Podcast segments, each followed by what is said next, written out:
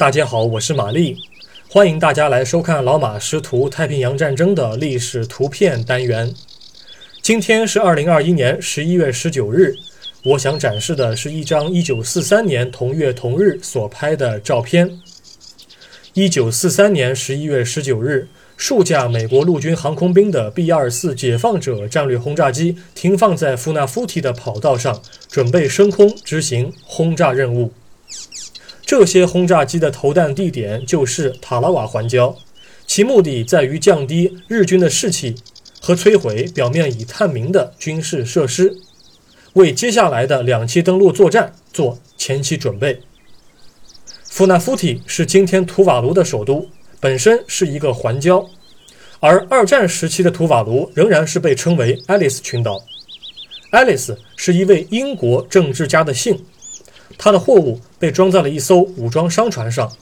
而这艘商船的船长在1819年正巧发现了图瓦卢的部分岛屿，于是就把自己雇主的姓给赐给了当地。太平洋战争爆发后，日本夺取了马绍尔与吉尔伯特群岛，美军为了拓展前沿阵地，就在1942年10月2日登陆了富纳夫提。登陆之后，当地岛民帮助美军建设机场。美军为了腾出空间修建跑道，砍了不少椰子树。不过，另外一个方面，美军也把北美洲工业社会生产的许多稀缺品引入了当地，也算是缓解了部分岛民的一些抵触情绪。最先在岛上干活的是美国海军的工程部队，也就是海风。之后，美国海军陆战队的岸防部队前来协防。由于当时所罗门群岛的战事并未结束，所以最早从此处起飞的是水上侦察机。而当时间到了1943年春季的时候，美国陆军航空兵的轰炸机就开始发挥作用了。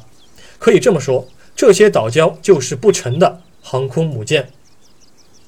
照片中呈现的美国陆军航空兵的 B-24 轰炸机的数量至少有七架，它们都属于 B-24D 型。这也是该型战略轰炸机的第一种量产型号。和 B 十七飞行堡垒不同，B 二四的肚子太大了，因此机腹的球形炮塔在不使用的时候，或者在地面上停放的时候，就能够缩回去。这些轰炸机应该是隶属于美国陆军第十一轰炸机大队，他们在不久前到夏威夷进行训练，换装了新式的 B 二四轰炸机。此时，他们的轰炸目标是塔拉瓦环礁，是美军在中太平洋进行战略反攻的第一站。本照现在收录于美国国家档案馆中，官方编号为三四二杠 FH 杠三 A 四二八二八杠 A 六二九零八 AC，其中后八位数字和字母的组合是美国陆军航空兵最初的照片编号。感谢您收看今天的节目。我们过几天再会。